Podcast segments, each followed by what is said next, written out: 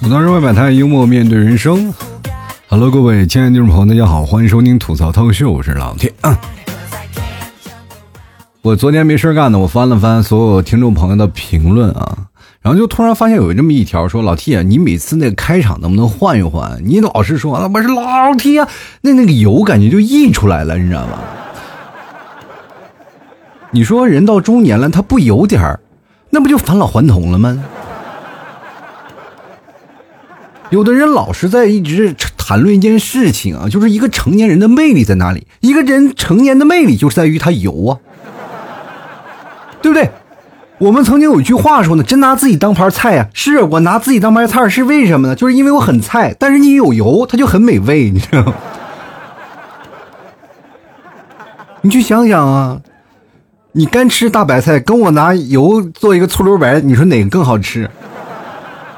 所以说，成年男人啊，他有了油，他加上菜，这个时候他端上一个菜给你品尝，你会发现啊，这个男人真有味道。那他的佐料就是你生活当中的一些阅历，这又是为什么很多的小姑娘啊，还不涉世事的时候就喜欢那些大叔，而且很多的年轻的小伙子、小奶狗也就比较喜欢那些比较大的阿姨。他经常会跟那些比较年长的阿姨说：“阿姨，我不想奋斗了。”阿姨说：“来吧。” 阿姨给你买房，阿姨给你买车，什么都有，对不对？你要遇见一个霸气点的阿姨，说：“阿姨给你炖大菜，什么酱油、醋、材料什么都有，什么都有啊！你来带上碗筷就行了哈。”其实生活当中没有那么多的复杂的事儿啊，各位你们想听就听一乐啊，并不是说人就在一个固定的城市里他在那里做啊。如果这个城市当中，你比如说就像一个方程式，他你要算来算去算来算去，哎，这个怎么解不开？其实人生都有无数道的题，你是没有办法去把它的解开的，对吧？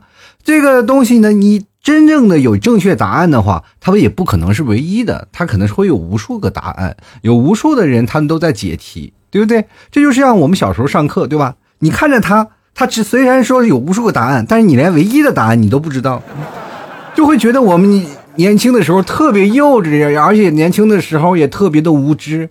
对于很多的事情，我们会产生比较好奇的那种感觉，对吧？就到我们成年人，你看我们再看以前那套。算术题虽然说也仍然不会做啊，但是看着他我们就格外的亲切。我会想到了我曾经那个时候解不开题的那种窘劲儿。你看，按照我现在，如果我再回到当时那个做卷的情形啊，年轻的时候，他是一种很茫然、很无助、很孤独啊那种的感觉。但成年人带点油，他就会觉得这个卷子，哎，点火应该不错，是吧？哎，这这把它烧了吧，或者把它撕了吧，我们自然有解决的问题。如果不会，我们就绕道啊。这就是为什么我们到了这个年纪，我们会选择知难而退啊，懂吗？其实，在有些时候，我们会有各自内心的倔强啊，内心的尊严，我们总会跟别人去怼两句。不管你说什么不好听的，我就说你不好。那这社会当中就是这样的，三观不合嘛。三观不合的人太多了，有的人老是认为自己是正确答案，其实你就是错误那一个，对吧？就是往往有些人好愿意把自己的心情发表出来，但是他的这些发表的言论会影响到别人的心情，但是仍然不自知。那这部分人呢，会成为什么呢？会让我们说，哎，这就是网络上的一些喷子呀，或者是一些不过大脑的键盘侠呀。但是各位朋友，你们有没有想过，生活当中也会遇到这样的人，就是你的七大姑八大姨。我记得我每年过年要做一期节目的时候，我都会在聊如何面对七大姑八大姨的逼婚啊，或者是如何面对他们各种的没有没有完没了的调侃。所以说呢。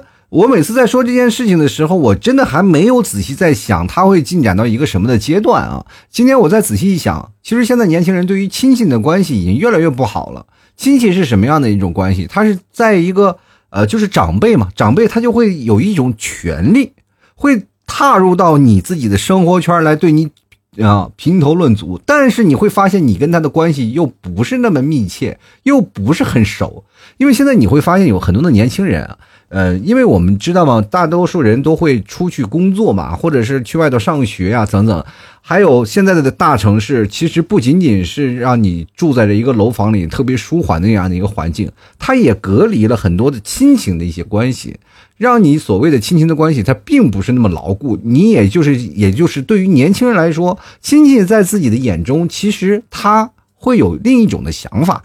现在市面上有很多的人啊，我今天一开始不知道，因为我从小到大我是在一种亲戚圈里去长、成长的，所以说对于亲戚的关系当中，我还是比较认可的。就是在越小的城市当中，越对于这种有亲情的感觉是越比较浓的，知道吧？大家，我就尤尤其小的时候啊，我爸妈比较忙，然后我经常去吃百家饭，我今天去我姑姑家，明天去我二姨家，或者各个亲戚家，我都会去吃。啊，对吧？所以说，在这个时候，我就会觉得亲情对于我们来说，尤其是长大了，哪怕他说两句，也是非常重要的。但是，还是会存在一些讨厌的行为。所以说，现在年轻人和我们不一样，他们更有主见，对不对？包括我啊，天天做节目也会被人讨厌，更何况自己那些天天催你婚啊，说阻碍你人生利益那些亲戚啊。所以说，今天我们就来聊一聊啊，那为什么年轻人啊，越来越讨厌亲戚了啊？其实各位朋友，你们有没有发现一件事情？就是现现在我们年轻人现在见到这个亲戚啊，他可能会有一些比较尴尬啊，就尴尬可能还会衍生成恐惧。就比如说你每次回到家里了，对吧？回到家里了，其实问你催婚这些事情，咱都小儿科，就怕问你你是喜欢爸爸呀，还是喜欢妈妈呀？哎，你好久不见了，你你是不是有才艺会跳舞？你给我们跳个舞呗。很难受啊，很难受。就就是你不能有才艺，你要有才艺的话就很难受。就是因为什么事情呢？这就是一种打击报复。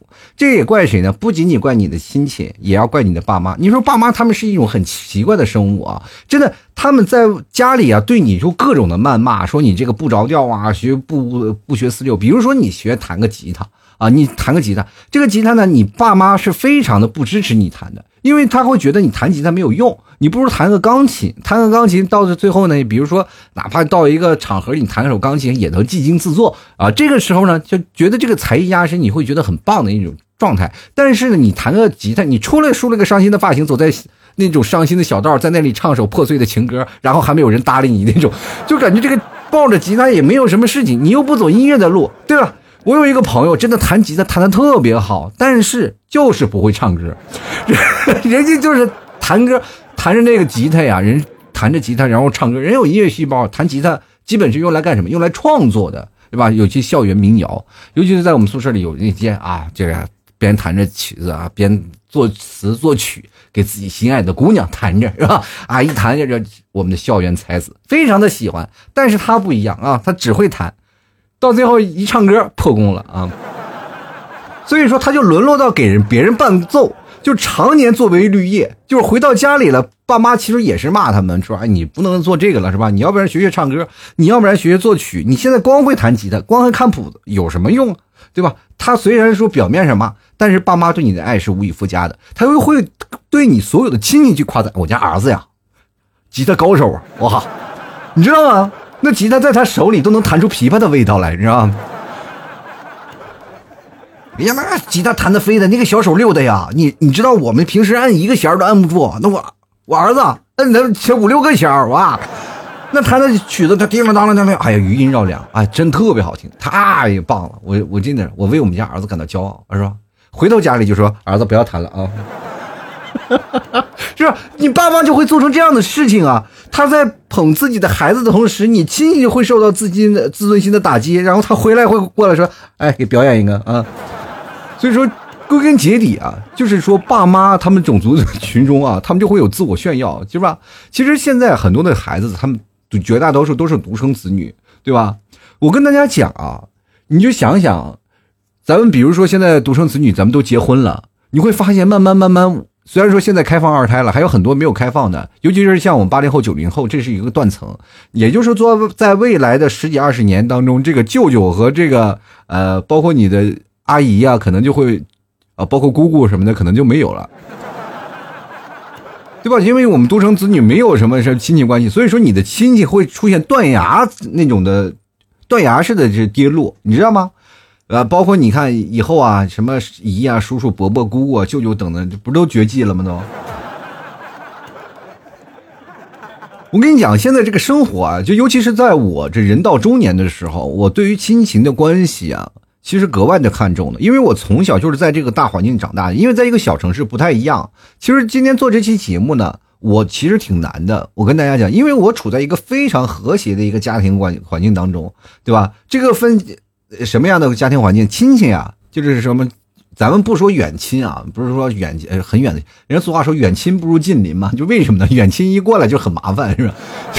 就很很淘汰啊，然后就很多很很多事儿呢，他们就远亲会过来麻烦你，你会觉得哎呀，就有些时候他们的习俗啊，或者把他们的做的一些事情跟你这个生生活呢是格格不入的，而且他还会还会在你家庭里会什么指手画脚啊等等等等这一系列的东西嘛，所以造成你和亲戚家的那个就是关系不是很符，但是。作为晚辈们嘛，就是年轻人啊，我们还要去没没办法，必须要将就着，所以说这是很难去磨合的一种体系。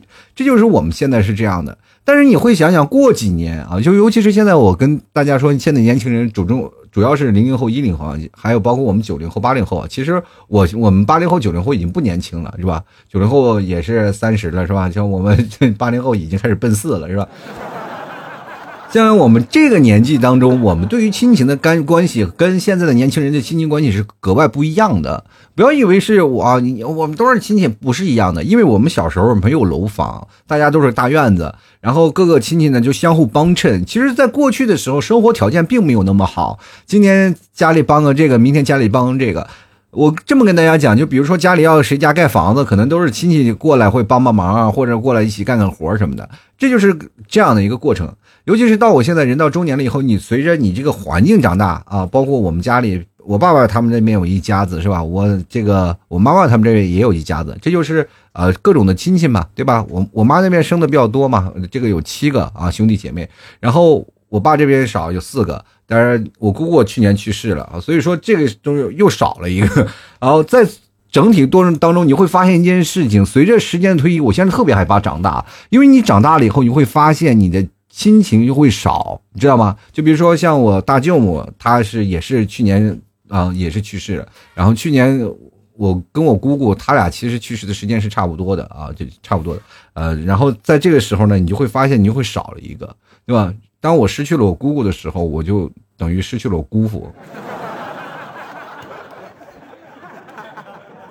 但是如果我那个我舅母，如果我失去了舅母，但是我大舅还在。其实这个东西，你就会发现一件事情啊，就真的会发现一件事情，就是当你真正的会发现，等你长大了，你会逐渐失去身边的亲人的时候，你就很难受。但是这个时候就很尴尬了，对吧？你自己的亲密亲密性的朋友是吧？就是还有包括你的那些很多的朋友，他们是能够联系在一起的。但是对于我们晚辈来说，就很难把这些长辈聚集在一起了，对不对？万一说，比如说像你一个去世的亲人，像是比如说你亲的。姑姑啊，姨姨啊，或者叔叔啊，或者你大爷，你当你失去了大爷，就等于丢了你大娘吗？因为你大娘没准还要改嫁呢，对吧？你也见不着了，对吧？那你失去了舅舅，那你就等于失去了舅妈呀，对？是一样的吧？你会发现，只有一件事，只有爷爷奶奶、姥姥姥爷那才是永恒的，对吧？对不对？就比如说我奶奶去世了，我爷爷找了个后老伴，不是也一样吗？还是我爷爷啊，对吧？他什么也不会失去，所以说各位朋友，你追根结底，你还会想这个亲近的关系。其实说实话，你很多人年轻人现在一直在讨厌。我跟大家讲，其实不要有那么多想法。其实因为我们每个人和自己的这个呃亲戚，他总会不可能是有太多的共鸣的，明白吗？你你有没有发现一件事情啊？就是现在女生也最讨厌的一个亲戚是谁呀？而且这个亲戚就是每次来的时候，他们都非常讨厌。女生讨厌的就是大姨妈。就非常讨厌大姨妈，对吧？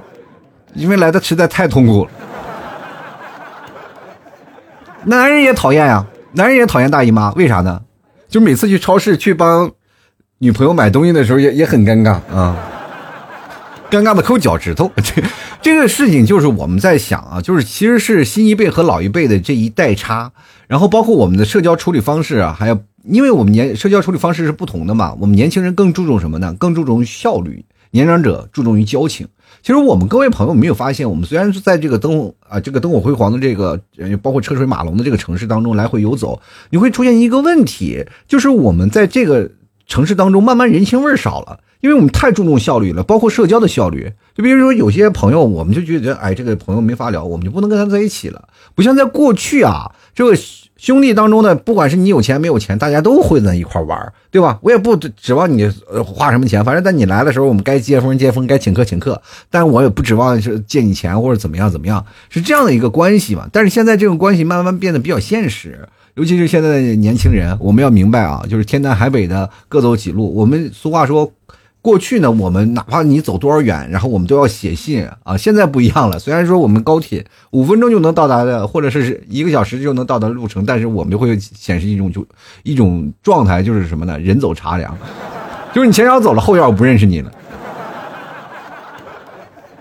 其实我们各位朋友每年回家过节，我们也是特别难受的一件事情，对吧？你会发现有的人，我们有的亲戚，我们是根本没法联络的，就是也基本都不联络的。但是你回到家里会发现，他比你妈管的还多，是吧？然后其实各位朋友，你们有些时候最讨厌的一种行为模式，就是跟亲戚的行为模式讨厌什么？就是他们老是很关心你，其实他们不是想关心，就是想八卦八卦你。还有的亲戚是没有本事嘛，口势也很，口气特别大，就是能干什么呢？啊，有什么事给我打电话吧，或者怎么样？各位朋友，你们知道一件事儿，其实说实话，就是年长人跟我们不是说我们亲戚怎么样，是我们真的没有办法跟年长的人打交道，是也就是跟你的爸妈，你没有办法去抗争。但是如果说把你爸妈也划到亲戚的那个行业当中啊，你也会讨厌你的爸妈的。这不是说我们讨厌亲戚，是我们三观不合。人生出来，你不可能跟任何一个人三观合。你找一个喜欢人多难，对吧？每个人都不容易。就是你说，在一个这个环大环境下，他只不过挂了个亲戚啊，就跟你一个家族似的，一个牵一个挂钩嘛，挂着。但是各位朋友，如果撒到茫茫人海当中，你会真的跟他很亲近？我们不能。就是我们喜欢一个人真的很难啊。包括我有些时候自己的爸妈，我们都喜欢不起来，对吧？叫骂我的、打我的时候，真的很难喜欢。但是不一样的地方在哪里？就是亲戚在那里说的，你必须要陪着笑脸，你还在满口答应，然后你没有办法去拒绝，你也没有办法像网络喷子一样去喷他，是吧？不能怼你的亲戚很难受，对吧？就有些时候，又比如说像催婚的时候，我也被催婚啊。就因为我们我妈这个大家族，他们是每年都要聚会的。我们今年去谁家吃，明年去谁家吃，然后都要聚会的。然后这个事情，我妈也爱操持，就把这个家子聚起来，然后这这一家人都要聚会。每年过年都是去这家去这家。我也回家过年，也会他们也那个时候单身嘛，他们也帮我催婚。其实各位朋友，我也那个时候我也能接受啊，就是当然我嘴皮子也利索，把那帮就是我家里的亲戚忽悠的一来一来的。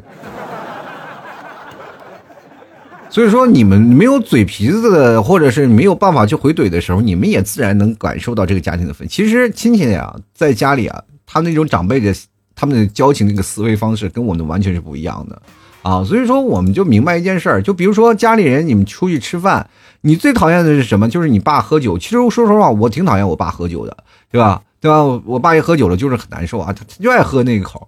然后每次到亲戚家，我就说大家都别喝酒了。就是有些时候呢，比如说要开车呀或者干什么，就不要让我爸喝酒了。但是不行啊，那个时候我就会发现一个问题。然后如果按照我们的角度来讲，我们会讨厌亲戚来劝我爸酒，对吧？但是后来我再反过来一看，好像是那些亲戚是被我爸劝了酒啊。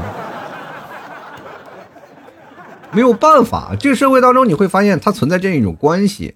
打不断，理还乱，就是亲戚的关系是很自然的，对吧？你会发现一件事情，就是他不需要你的同意，他就出现在那里，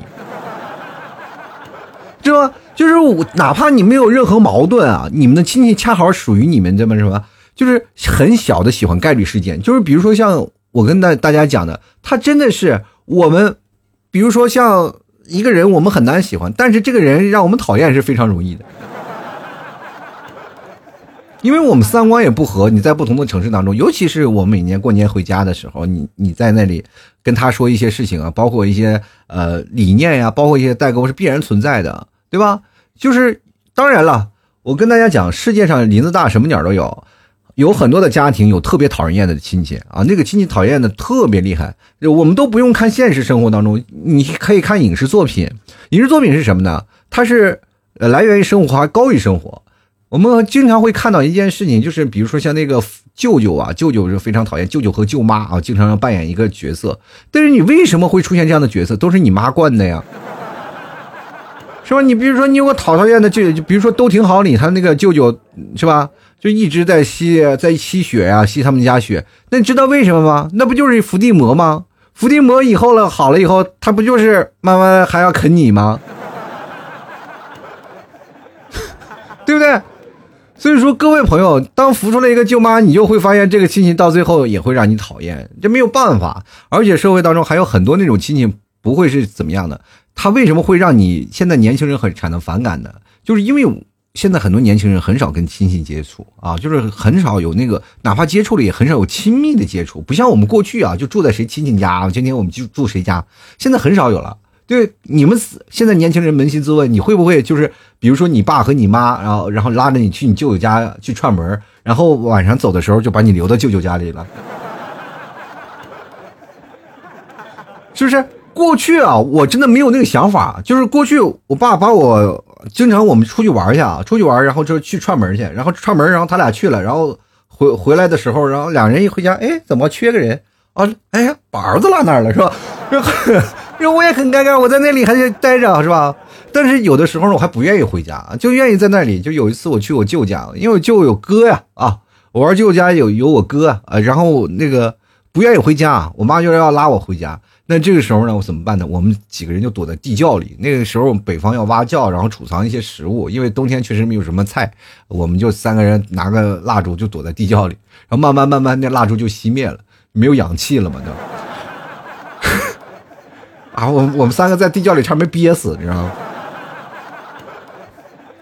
后来等我爸妈骑自行车走了，我们咔咔才上去啊。其实这个时间就对于我们小时候经常是做的一件事就是我们那时候还没有什么什么通讯工具，然后父母也是心大无所谓了。你跑了肯定是在哪个亲戚家住着，然后我经常去这个亲戚家、那个亲戚家住，然后那个亲戚家吃一顿饭，那个亲戚家吃顿饭，这就是我小时候的生活。所以对到大了以后呢，对于这些亲戚呢，反而会有很接很多那种感情。但是我们虽然没有亲密接触，但是感情上呢，他们会让我们感觉到很亲近。但是现在的社会的年轻人不太一样了，跟我们那时候不太一样。因为那些我们知道吗？聚餐的时候或者是聚会的时候，就是基本是聚少离多，对吧？大家很难有很安全的一个彼此的距离。但是它夹杂着一种亲情的关系，就很容易就突破你的防御。你知道我们现在很多的年轻人都有自我的防御空间啊，就比如说自己。画个这账是吧？自己画个圈，你别进来啊！进来我我就喊救命了啊，对吧？就是画个圈保护自己，这叫我们什么呢？就自己的私人空间，对不对？小的时候像八零后没有私人空间，八零后我没有，就为什么我们不像你们一样，就是会讨厌我们的亲戚什么的？因为我们没有私人空间呀。你看现在年轻人写日记呀，或者干什么呀，父母都不看啊，或者自己有个隐私的小角落，没有。我们那时候大通铺。你今天写日记，明天就去，就是全家坐在那个床上，在那念念念你的信啊，就是 没办法。我们小时候就这样，没有空间。现在的孩子都有隐私空间，所以说有这么一个亲戚，他们这群人出来了，他就很容，他们有权利啊，他们不是说很容易，他就是有权利打破你的这个隐私空间。是吧？干预你的私人生活嘛？其实从心理上讲，呃，他们是我们什么呢？我们自我安全领域的一个入侵者，对吧？比如说催婚这件事情，为什么让你反感？就这件事情，比有比较亲密的人才会给你催婚吧，对吧？你要明白一件事情，如果一个不认识人说你还没有结婚呀，那老大爷，你关你屁事儿啊！啊，你你快管好你自己吧，你关我什么事儿？但是亲戚不一样，哎，你还不结婚呀，小王？呃，你又不知道该怎么说了。因为这个事情你是不容反驳的，长辈儿啊，对吧？你怎么跟人家说？所以说这个很难受，就是他们打着长辈儿的幌子来对你施压，就是他们天然地位就要比你高，是吧？最可怕的还是那种端着长辈儿的架子，对不对？要还是对你指指点点。最可气的是什么呢？就是，呃，过去啊，过去的那个生孩子的时候，他们年岁差别比较大，比如老大比老二要就就。或大个几岁是吧？然后但是比老四老五是吧？就就要大上一轮两轮是吧？这个事情就很大。所以说，当他们生了孩子以后，你天然比如说就是老六生的孩子跟你的跟老大生的孩子啊，就是不一样了是吧？老六生的孩子呢，就自然辈辈分就大了，对吧？就是当然了。各位朋友们，当辈分大的人啊，我们叫什么呢？就是他岁数跟你一般大，但是你得叫他叔叔，那种感觉有吗？但是那个叔叔在站在你面前就会对你颐指气使，你知道吗？那种感觉，就是很讨厌一件事情。小时候我那个有个小叔叔就是这样啊，平时他跟我岁数差不多大，比我大不了几岁，但是平时呢，我们俩人沟通的时候，他是还是以长辈自居啊。我记得那时候刚开始有网络的时候，谈恋爱嘛，谈恋爱嘛，自己还在自己闹着这个，特别可气啊。有一个女生啊，我们关系都比较好啊，我小叔叔非要泡，然后泡泡吧，你泡你为什么让我牵线？牵完线那个女生天天说，哎，你是不是应该叫我婶儿啊？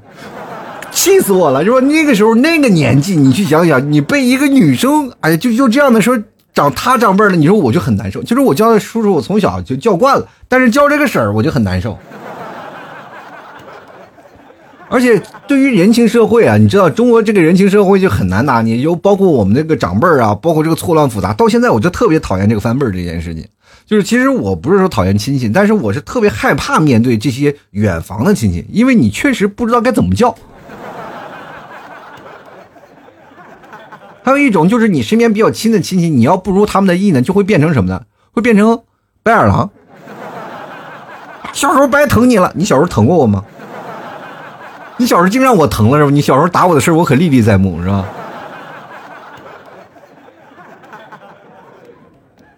而且他们会站在一种不同的领域道德绑架啊，然后要不然你要是真的怼着他们，然后全家然后再批评你，啊这孩子没有礼貌，没有教养怎么样？又说你骂又说你骂，你就觉得心里不好受啊，然后自己受委屈哭。其实现在年轻人也有这样的事情，对吧？就是我们在一个输出个人需求的时候，我们还要。在一种以亲戚的名义进行着价值观的输出，而且还有一些道德方面的输出，然后见了你就各种的啊，就是絮絮叨叨、絮絮叨叨，所以说才会让年轻人感觉到不适应啊，才会造成反感。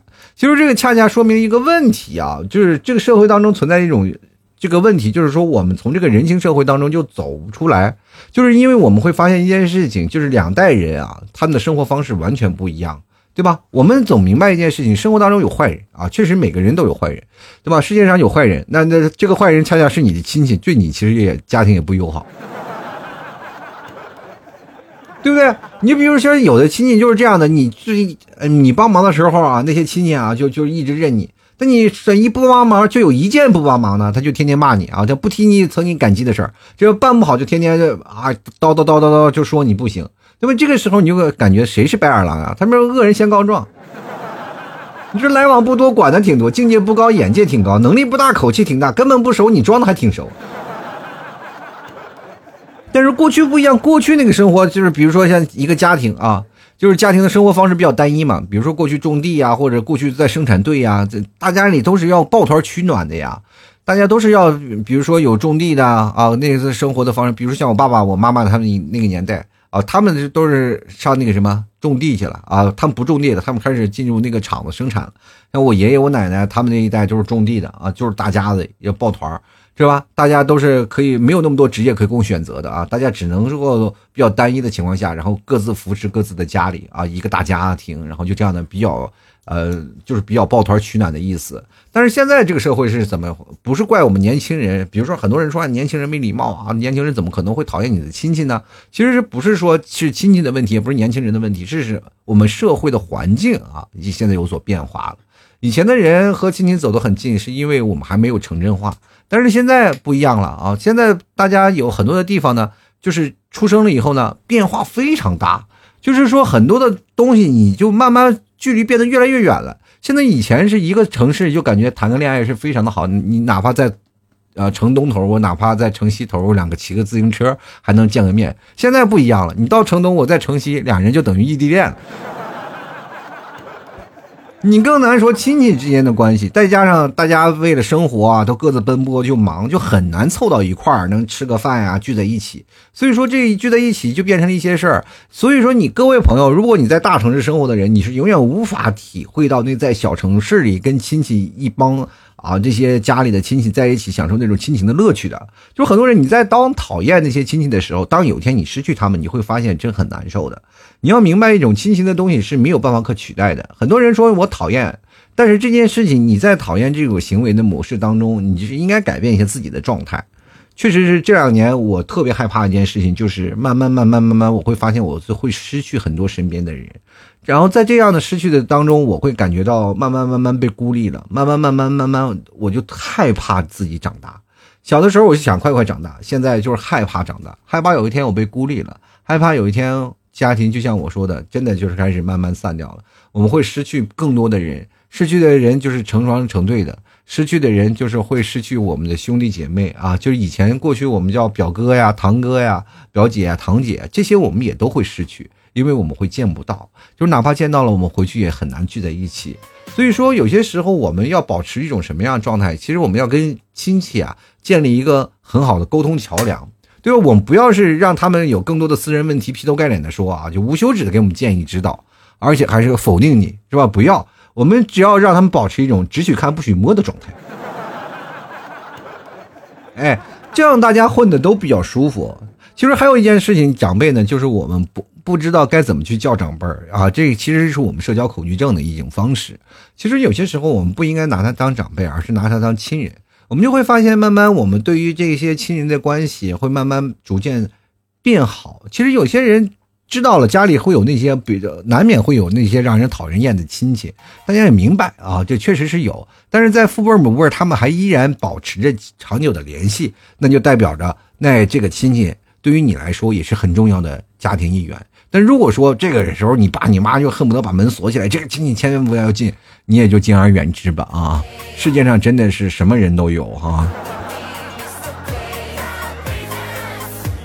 好了，吐槽社会百态，幽默面对人生啊！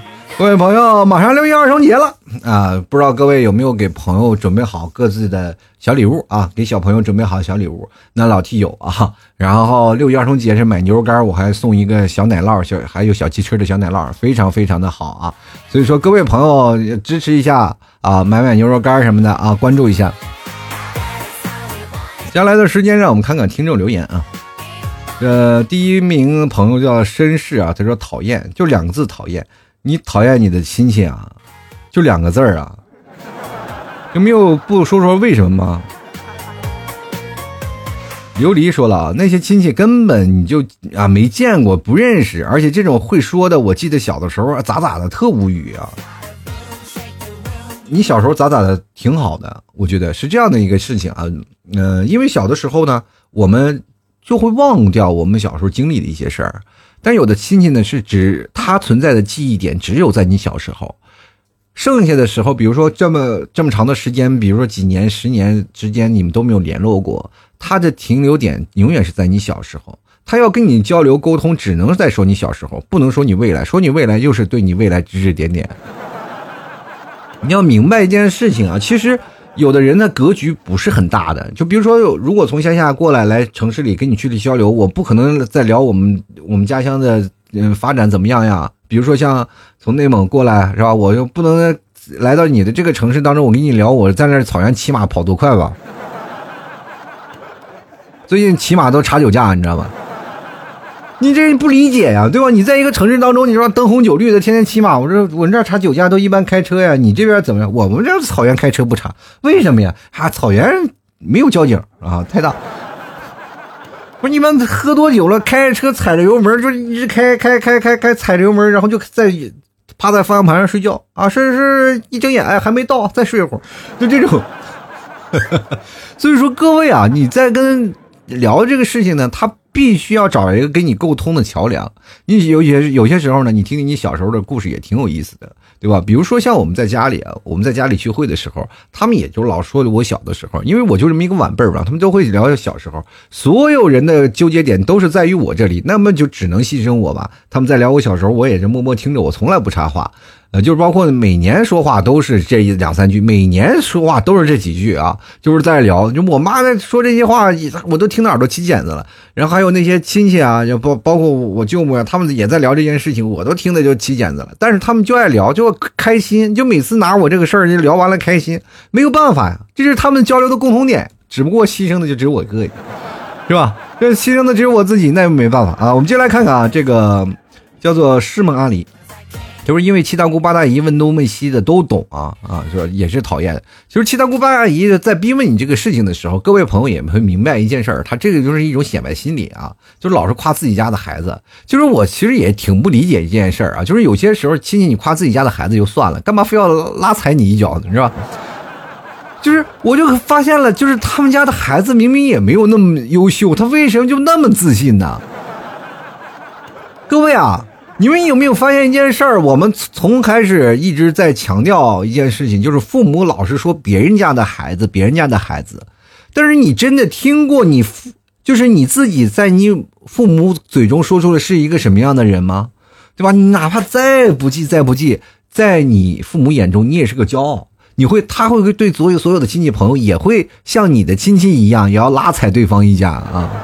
比如说对方学习很好，哎，你说学习不好也要注重身体。你看我们家孩子个儿长真高，你知道吗？人肯定会有一有一个所长，对吧？我的所长就是真的很长，就是我真的高啊！我这高，小的时候我这学习不好，那我爸我妈没法夸我，就说我长得健康，长得身体比较高，是吧？我们也没吃什么，就胡吃海喝，就三天每天两三个馒头，你看长这么高。我妈还没知道凡尔赛，最早以前都是我妈那边我们那一代提起的，就是那些亲戚都是凡尔赛，老凡尔赛了。你比如说像我妈那聊，哎，你说这孩子长这么高有啥用？你说长大能干什么？能顶天还是咋回事？对面的妈妈也没法一说呀。你说对面的那个，就是跟我妈的朋友啊或者亲戚啊，对对面孩子长得都没我高，然后这个很很矮矬，是吧？智商高没有用。对吧？所以说他们又开始自我攀比啊！其实说实话，这都大人的事儿，你这个时候就充耳不问就行了。你也不要听得懂啊，你也不要问他啊，就是不要接下茬，你就在那里默默的听就好了。不是，又有些亲戚他就嘴碎啊，从他是什么呢？喜欢从别人身上找一些满足感，对吧？这个时候呢，只要他满足了，你这个乐此不疲。我跟你讲，你只要把这个专念转变了啊，就这个观念转变了，你会发现很好玩的，你反而会有一种。从另一个世界看待别人说话的一种角度，对吧？当他说你哪哪些哪些，他要踩你的话，就说明他的儿子很缺这个东西。你回头跟你妈站在同一战线，然后一起踩他啊，挺有意思的啊。接下来看 DJ 啊，他说长大以后才明白，我们与亲戚之间的冲突啊，往小了说是谈不到一块儿，往大了说就是文明的矛盾的一个缩影啊。确实是啊，就不同的文明造就了，也不知道就是可能是文化程度不一样啊，还有接受事物的程度不一样。就是因为你不，毕竟不是跟他在一起的，但是亲戚是有个特殊的存在啊。他就是哪怕不懂，他也会在站在道德的制高点上，你不能说我，你知道吗？我是你的长辈儿，你必须要有礼貌，讲文明，树礼貌，是吧？尊老爱幼，对吧？这些东西你得有。所以说，各位朋友，就是亲戚，就是因为一个这么特殊的存在，才让我们是吧？啊，确实讨厌，但是有口难言啊。可是当你真正长大了以后，你会发现，亲戚啊。啊，包这些亲情的朋友的这些关系，真的是都无可替代。来看看慕言啊，他说我比较喜欢的，可能是因为亲戚家的妹子比较多吧。啊，表妹是吧？其实说实话，我小的时候我不知道为什么，我就对于那些妹妹啥的我都不喜欢，我就喜欢跟那些哥玩啊，啊，老刺激了，跟那些妹妹在一起，天天玩过家家，感觉自己都娘了，你知道吧？就很难受啊，就是跟那些妹妹没什么玩的啊，就确实是你看他们小时候，我们那小没什么玩，但是你要跟哥哥就不一样了，爬山呀、涉水呀，然后骑毛驴啊，对不对？进来看保护国宝啊，他说了，现在的年轻人本来混的就不容易，回到家还要被人问这问那的，回答吧也会拿别人家的孩子跟你比，不回答吧又说你不礼貌，真的特别不喜欢回到家里见到亲戚啊。其实还是那句话啊，就是你得要想到一个问题，就是他们想要保持跟你一个沟通的一个条件。毕竟你在那是个人，不，他不是个空气，他跟你怎么沟通，怎么交流，他就必须要问你问东问西。就比如说今天有个你上班，你领导问你这个东西做好了，你别问我，你烦不烦，讨厌不讨厌，是不是？你不可能吧，是吧？你领导跟你谈话说，哎呀，你这个什么时候找女朋友？你管呢？我在你公司上班，我你还管我私人生活？你说你这个时候你骂老板，你第二天就被开除了。肯定会有人与人之间的交流嘛，你肯定他会问你一些问题，他就是产生一种关心的心理啊。所以说有些时候，哪怕他不是关心你的生活，他想要拉踩你，然后但是想要呃呃那个什么，想要抬高自己的孩子，这个时候。你也呢，也不要有什么讨讨厌的心理啊。这个时候你要有办法去应对，你应对好了，你会发现这件事情也挺好的。就不要刻意的去想那些事儿啊。就是因为过过去我也特别讨厌，就是他们就要逼婚还是逼婚啊什么的。你快结婚吧，还找对象啊怎么找不着？我那时候就会调侃啊，我会准备好几个段子，对吧？就因为我老舅呢，我老舅他就一直他是催婚催的最厉害的人，我不知道为啥。就因为我老舅可能年轻嘛，他就催婚催的特别厉害。就每次家庭聚会的时候，我老舅就着急啊，就比我妈还着急，就是就说：“哎，你快点找对象吧，你都多大了，你还不找对象啊？”我说：“我是咋回事？我现在我这心里有个愿望，就是你你意思让我想找个牧民老乡继承你的梦想，是不是？”然后全家都笑，因为这个什么事呢？我老舅以前从小，他年轻的时候还没结婚呢没有舅母的时候，他结婚的时他在那想的梦想就是找一个牧民老乡，因为有羊啊，有肉啊，是吧？他那梦想啊，就到最后没有找到一个蒙古姑娘，是吧？所以说他就要把梦想遗传到我这儿了。我说我不要啊，那没办法。所以说在这个时候呢，你要明白一件事情啊，就是。那个我们这个关系啊，不是说让我觉得很讨厌他，而是我觉得在这个回怼的过程当中很开心啊。只有特别亲戚的关系，你才会怼怼的这么开心。但是你不能骂啊，是不是？那你就快来挨打。就来看看这个失眠飞行啊，他说小时候反感他们呢，是因为我嫌他们吵，讲的话题我参与不进去啊，什么抽烟喝酒什么的。十八岁以后呢，我逐渐能够参与进去他们的讲话了。我发现他们讲的话呢，哎，这个又又黄没了。啊，我发现他们讲的话呢，其实也很有道理，而且他们也经常关心我，为我好。但是呢，最近又开始不太想跟他们讲话了，因为我总觉得呢，他们讲的话反反复复，总是那么几个道理，简单的听了就是烦了。这句话说到点上了，他们老反反复复，就像我在说的，就是我这个故事已经被说了将近十几年了，他还在反复。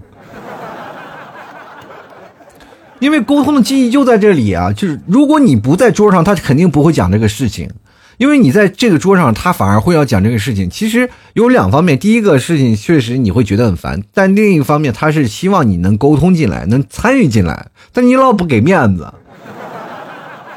真的，这你没有办法。你要不在的话，他们绝对不会讲你。第一开始我非常不理解，我就说为什么每次我在，你们都会讲这个事儿。就是每我在，他们都会在讲这事儿，但是我不在的，他每年都不会再讲。就是当着我爸妈的面，他们也不会讲我小的时候。只有我在那里，他们才会讲小我小时候。我才明白一件事情，他们是想让我参与进来，哪怕我不说话，我也会在他们的话题里。他们长辈聊天，而我在他们的话题里，就是我也参与进来了。其实这是一种参与感啊。我们接下来看看，吉米说：“除了我自己，我谁都不认识啊。”嗯，那我我也不认识你啊，我也不认识。进来看微笑，他说：“第一啊，不要和亲戚做事儿，心太累，像是施舍给你一样。第二呢，有钱的亲戚就多，没钱的谁当你是跟踪啊？第三，反感的不是亲戚，是迎来送往的人情关系啊。所以说，这个人情关系就很难受啊，就很。我跟大家讲，现在年轻人就懒，就懒，很不想维系这些人情关系。比如每年给送礼啊，或者什么。其实说实话，我这个人就不行啊。说明白的，就因为我出来的比较早。”我对于这些人情关系啊，我就不如家里人就准备的好。就是每次我回到家里呢，就是比如我从外地回到家，然后我爸妈都已经买好了，就是我们有个小房储存好的小房，买了一小房的东西，我挨家挨户的送，挨家挨户的去拜访。其实我以前小的时候特别讨厌这个送来送送礼啊，送礼这些东西。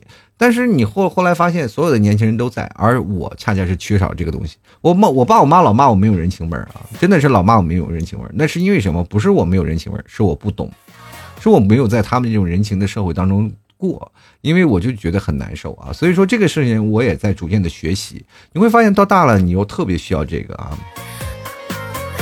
就来看看是哥哥啊，他说谈不上讨厌吧。只是长久没有联系的亲戚，突然待在一个环境下，就会觉得很麻烦而已。经常联系的，其实没什么不舒服的感觉。对呀，我像像我，像我老舅，我天天怼他啊。比如说有有些时候，我老舅气我的时候，我就说我在正月我要剪头发了啊。我老舅当时心心梗就犯了，你知道吗？就来看热爱可抵岁月漫长。他说这是传承，串门走亲戚啊，这传承我感觉要断了，我这。这计划生育搞的就是没有亲戚了。以后以前过年聚会可热闹，一大家子坐在一起，现在聚会好冷清啊，就是一家三口。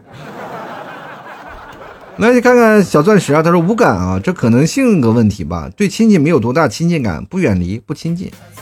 这个事情呢，你看也没有吃百家饭，是不是亲戚特别好？就是有些时候呢，我去亲戚家就坐着，想吃什么饭就在那桌里吃啊，就是你只要不吃，他们也不会让你，他们就吃他们的，是吧？这事情真的，以前我这个经常跑我姑姑家，我说姑姑做饭呀，姑姑给做点饭吃，然后去我二姨家蹭吃蹭喝，就是这种的，我就经常的。那包括现在我要去哪个亲戚家，我要去，他们都留我吃饭，我都，我都不留，我都不在那吃。我说我走了，我走了，对吧？先来看剑啊，他说了，有些亲戚啊，就是看不得你好，你越好呢，他越见不到你，就是就在背后整你，说你坏话。有些亲戚呢，但绝大多数亲戚都是好的，比如我们家的亲戚呢，就非常爱我，我就是个个别的比较搅屎棍的呢，特别烦而已。其实有些亲戚红耳病就是很难受的。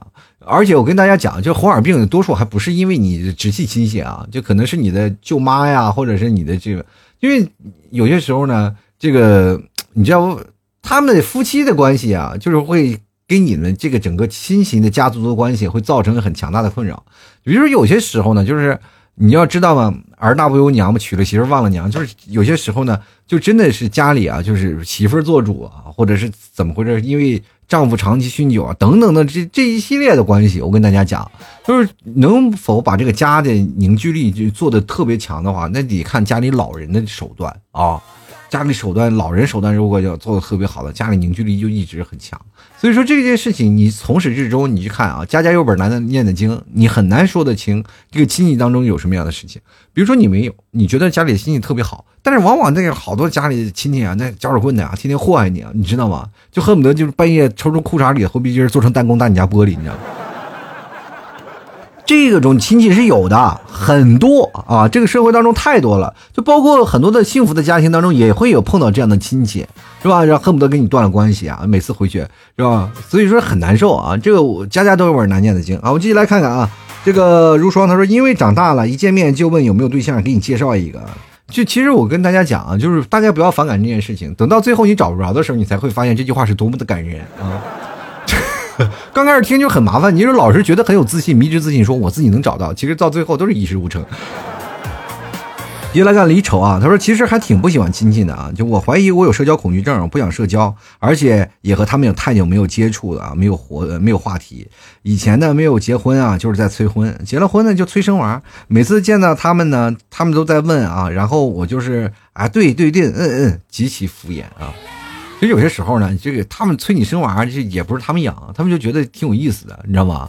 他们能够当长辈了，对吧？就其实每次我们，就我带我们家孩子回到家里啊，去年回内蒙的时候，一大家子啊，坐在一个大的饭桌上，嗯，就每家每家每庭每家每户都有，其实他们都有自己的孩子，是吧？包括我哥那些，他们都孩子都是上学了，但是我刚是就因为我确实大了嘛，他们是发自肺腑的关心，就是你赶紧要个孩子吧，是吧？这个到时候把红包补上，这两年你也亏挺厉害，就实在过意不去了。所以说这个事情你反过来你去想，哎，挺有意思啊。我们接下来看看汪某人啊，他说对亲戚好像没有什么印象，以前小时候感觉呢挺亲，长大以后呢就觉得，哎，慢慢的没有了联系。哎，过年回家呢，见到了呢，看着还是一样的亲。你对，就是这样。我觉得亲情就是这样，就是哪怕长时间不见，但是你见到了还是很亲的。就来看看跳草啊，跳草裙舞的这个椰子猪啊，他说虽虽然说一年不会见到几次，但每次见面呢都是社死现场。先形容一下您的外貌啊，然后并问那些你不想回答的问题。学生时期呢会问成绩排名，工作了会问薪水，有男朋友没，什么时候结婚，结婚了又问什么要小孩等等等。等尴尬至极，那些让如何的如何让人喜欢的起来，但是也是也不是所有亲戚啊都是这样，极个别的会好一点而已。我觉得这些东西就是你真的是有社恐，大家要有强大的内心啊！别人问你的问题你就回答呗，对吧？只不过会怕一件什么事情呢？就是你不能统一回答，谁见你都问，谁见你都问，你就问第一个人问你没有问题，然后慢慢问的多了，你会变得，那只能怪你们家的亲戚太多。然后你应该把它统一思想、统一回答。其实有些时候，亲戚在给你回答这些问题的时候，你可以反问他，然后也是增加了一些那个沟通桥梁。就我们现在就怕一件什么事情呢？就是他老问你，你老答；他老问你，你老答，你老答。他其实特别些迫切希望你，你也来问问我，咱俩沟通一下。但是没有啊。我们接下来看第三仙啊，他说感觉亲戚也分好坏吧。好的亲戚总是能在你困难的时候帮你。其实最可怕的就是坏的亲戚啊，坏的亲戚呢就可能是一个对比的对象了。过年过节的总会问你一些扎的亲呃扎扎心的问题。我说这不算坏亲戚啊，就是问你扎心的问题不算是坏亲戚。他只不过是在问你的问题，他不一定就是坏的。那些长期就是一直要借你钱然后不还的那些亲戚才是坏亲戚，就是老是道德绑架你，就是说你这个，哎呀，我就借你点钱，你看看这这个兄弟这出问题了，你还不能帮着点，这就很问题啊，就是不还，老是道德绑架你啊。比如说像你，比如说家里有钱，嗯，家里有钱呢，你就去借他的啊，借他的钱，然后你不还，你就天天记你，反正他有钱，不在乎这点，是吧？这其实就是坏了，这人心就坏了，好吧？就来看狗先生，他说我比较讨厌亲戚啊，就是每次亲戚来我家，总是和老一辈人聊得起劲儿，完全没法说话呀，而且没法回自己屋。一回亲戚啊，就老一辈们就说我到屋里继续聊啊。其实我挺讨厌亲戚的一件事儿，就是我是晚辈儿啊，我就特别讨厌我是晚辈儿这一件事情。因为晚辈儿啊，就会造成一个很大的问题，就是比如说来我们家聚会，我就我这么一个晚辈儿，这么一个晚辈儿呢，我就是说，如果说我回到家里把自己锁起来，就表示你这个不礼貌，因为你没有待人接客嘛，你没有办法然后接待客人，所以说待人接物这件事情你必须要做啊，这这个事情你要有一个眼力劲儿，就干什么呀？给端茶倒水啊，给夹筷子、夹饭什么，就要伺候别人。这是我最讨厌的一件事情，我不是讨厌亲戚，我是讨厌做事儿。所以说，这个可能就会变。一嫁到现在，年轻人可能会，如果第一次接触这样的事情，包括我都这么大了，我还讨厌呢。你别说你们了啊！我们接下来看看啊，白玉晶啊，你说大舅家的一个上门女婿啊，特别无能，还喜欢倚老卖老的教育我，我都服了。还有我女朋友呢，他表哥二十七岁的人了，半夜发微信找女朋友借几百块钱，就为了给他女朋友买口红。说是第二天早上还，第二天直接微信不回了。我女朋友后天直接向他妈要钱的，真是牛皮。这些亲戚能拉黑吗？赶紧拉啊！再来看小静静，她说以前小时候大家条件都不好，那时候亲戚都是会互相帮助、互相帮忙啊。现在生活条件好了，更多的就是攀比，每句话呀都是钱的味道。亲戚还是那些亲戚，但是亲情已经不再是亲情，反而是比陌生人更可怕。过年过节，只有爸妈那一辈儿呢，会亲戚互相走动一下。我们这辈儿呢，基本也不会再联系了，也不一定啊。像我们这一辈儿的，我还会联系，但是我们不聚餐了。就我们这一辈儿的，一喝酒呢，就上头啊，上头，收不住啊。我们哥几个都不敢聚。我们有一次，就是也是过年啊，这个我们最大的，因为我哥兄弟有七八个啊，在我妈这一块儿，然后哥兄弟有七八个，然后就是我那个大哥就。最大的大哥说：“做东啊，把这哥几个聚起来。”这一句坏菜了，哇天哪，那喝的昏天黑地的。我们从中午一直喝到晚上，从你知道喝喝成什么？就是一倒地全是全是酒瓶。我们喝白酒喝了六箱，很难想象啊，就是喝了六箱白酒，你们是怎么喝的？一般人喝六箱啤酒，我们喝六箱白酒。喝完了白酒了以后呢，大家都喝的差不多了，然后又去那个什么唱歌啊，嚓一一堆群魔乱舞。我出去了一趟，我出去了一趟，回来了以后。我可发现是什么事呢？我二哥啊，我二哥开着那个车在雪地里，冬天啊要开车，你知道吧？因为我拿车钥匙，我喝的其实还行。他们刻意没有让我多喝，那时候我酒量还行，我还稍微保持点清醒。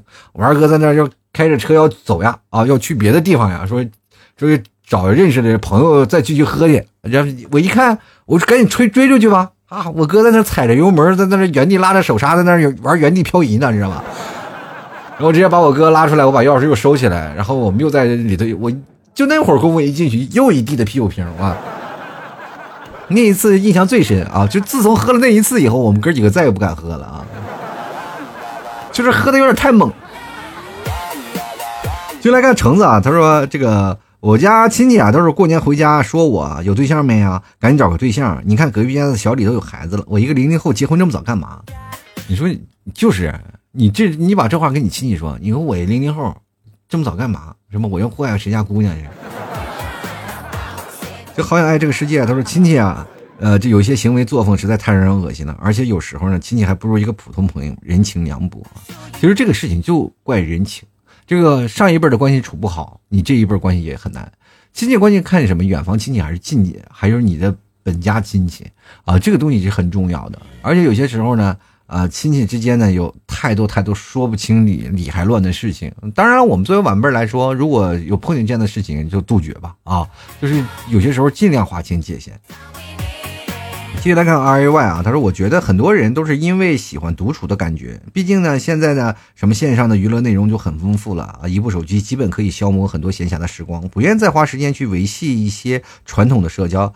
啊，在一个现在远离啊这个离乡去大城市打工的年轻人还是比较多的，就是跟亲戚接触的时间基本上也只有逢年过节的时间，大家都是表面客套，关系也就输了。其实我觉得关系还是要靠自己的。”还是还还是要靠自己维系的，跟自己怎么跟自己亲戚啊，或者去聊啊，这都是需要你自己的手段，好不好？不要大家去老是想一些坏的事情，就有些时候他们是对你的关心，你老是把它想成一种讨厌的事情，我觉得这也是一样不对的，对吧？就来看看葡萄很淘，他说特别讨厌，就是有些人狗眼看人低啊，这个事情很有，就是有的亲戚吹牛逼，特别怕他夸大吹牛逼，说啊你们在外头挣了那么多，这干什么？你说你在外头挣几个钱？你看，在这里，你说，就是你就啥也不干，你说就挣这么多，是吧？很很凡尔赛啊，就是很讨厌啊。所以说这个事情，你这个也就听一听。他不给你面子，你干嘛还还给他那个脸，是吧？进来看看玲玲啊，她说了，这个老公的哥嫂差不多一隔一周呢，就要一家的人来我们家啊，吃完午饭就回去，碗筷一放就打牌去了。两个小孩就放我这儿，打完牌吃完饭啊，然后就回家，真的很反感，一点周末私人时间都没有。几个小孩闹死了，感情我不打牌就成了人家保姆了，这个我家就成食堂了，人食堂吃饭还要买饭卡呢，人家招待朋友呢还吃饭呢，还得说句感谢呢，合着我们就是该的。这个事情啊，这个没办法，这兄弟之间的，你得让你老公说去。这还是说明你在家里的这个地位没有树立起来啊！要树立起来的话，一般哥俩老早打起来了啊。就因为他哥俩不打的话，你老公就要挨打了，你知道吗？您来看看，我只喜欢你啊！他说，因为亲戚啊，就会快准狠的问到啊，你们愿不愿意？这问到我们不愿意去做的事情啊，这不讨厌不喜欢，那是怕呀，那是怕呀啊！是是怕亲戚啊，因为你没办法回怼，你知道吗？然后这个八戒说了，晚辈是吧？长辈儿嗯在面前呢，我是学渣渣男，然后呢就没有然后了。呃，东东阳说，亲戚就是没事找事的感觉啊。如果涉及到房产分配啊，那就是个大坑。有时候啊，你对亲戚好，亲戚反而坑人。亲眼见过因为房子呀，亲姐弟打到最后。进警察局的这个我家呢，亲戚也一般也不怎么理解啊，就是在家长在维护平辈儿的话，也是很少说话的。就亲戚之间不要涉及利益啊，涉及利益就很难受。我就真的，尤其是分家这件事儿，真的有很有，就是有人会大打出手的。我进来看，我把月亮吃弯了啊。他说了，大部分的人都应该是讨厌吧，天天问东问西，问你这些人，问你这个问你那的，烦死了。我觉得不讨厌呀啊。进来看看这个墙，他说了，没啥喜欢和讨厌的，无非就是。跟自己有关系啊，就想找个依靠，寻求帮助啊。平时没事呢，就各自安好，也不打扰彼此。亲戚确实是一群想看好你啊，呃，想看你好的那些人。是亲戚确实有有发自内心想看你好的，我觉得这事情很重要啊。来看看小 Jerry 啊，他说懂点事儿呢就不催婚啊，多包压岁钱就行。对了，说起这压岁钱了，就是那些亲戚每年给你压岁钱的时候，你收的时候不是也乐乐呵呵的？现在时候你长大了没有压岁钱了，这是不是就感觉封不了你嘴了？说你，我告诉你，我小的时候就是为了跟亲戚拿个压岁钱，我多卑微，都得跪着磕头行大礼。进来看圆啊，他说独生子女以后不会有那么多亲戚了，我所以说这才是悲哀的一面啊！我就觉得以后的孩子他没有亲戚才是才是最可怜的。子亚说了，因为总是在跟你装熟，问一些讨厌的问题。其实他不是装熟，亲戚他本身就是跟你很熟，你明白吗？他是你的亲戚啊，他不是一个陌生人呀。啊，所有存在的关系都是一样的。其实我们每个人啊，面临的亲戚总是有感觉很很难受啊，或者怎么样。其实我们在有一度的认为啊，就是亲戚可能会多余啊，或者我们可以一直老死不相往来。但是你有没有想过，为什么父母他们所处的关系就特别好？因为这是人情的社会，你要知道吗？亲情他会是永远是无法用各种的东西所替代的，始终是一家人。在你最需要帮助的时候，他会站在你的背后的人。所以说，各位朋友，你理解一下，不要是因为他说你两句话就怎么样。那你小时候你爸妈打你打你那么狠，你咋没跟妈你爸你妈要是断绝这个什么父子关系啥的？是不是？这只不过问了两句话，你就觉得反感了。只不过是你没有办法回这个反感，说或者因为你怕，你不知道该怎么回答，他会让你迷惑，他会让你恐惧，会害怕那种社交，你会害怕说出一句话会得罪你的长辈。所以有些时候，你的长辈啊，或者你的家里的亲戚，你就跟他明这个明白的去说就可以了，对吧？经常会看到有一些人家里家里。这个亲戚关系不和，其实不是不和，而是就是互相不太理解。因为我不懂你的生活，你也不在我的世界。呃，我们要明白一件事情，我们要找个事情去折中去做。慢慢你会发现，亲情它真的不可替代。你看，随着我的岁月的增长，我会发现，我特别希望一家人在一块儿。有些时候，我就在幻想，如果有一天要挣钱了，我都要把这一家人都举起来，一起出去旅个游，一起去玩一下。因为你会发现，他们大了，他们走不动了。想聚起的时间越来越短了。好了，吐槽社会百态，幽默面对人生啊！各位朋友喜欢老 T 家牛肉干，别忘购买了啊！听节目不白嫖，而且六一还有活动啊！好了，本期节目就要到此结束了，非常感谢各位朋友的收听，那我们下期节目再见了，拜拜。老 T 的节目现在结束，请大家鼓掌。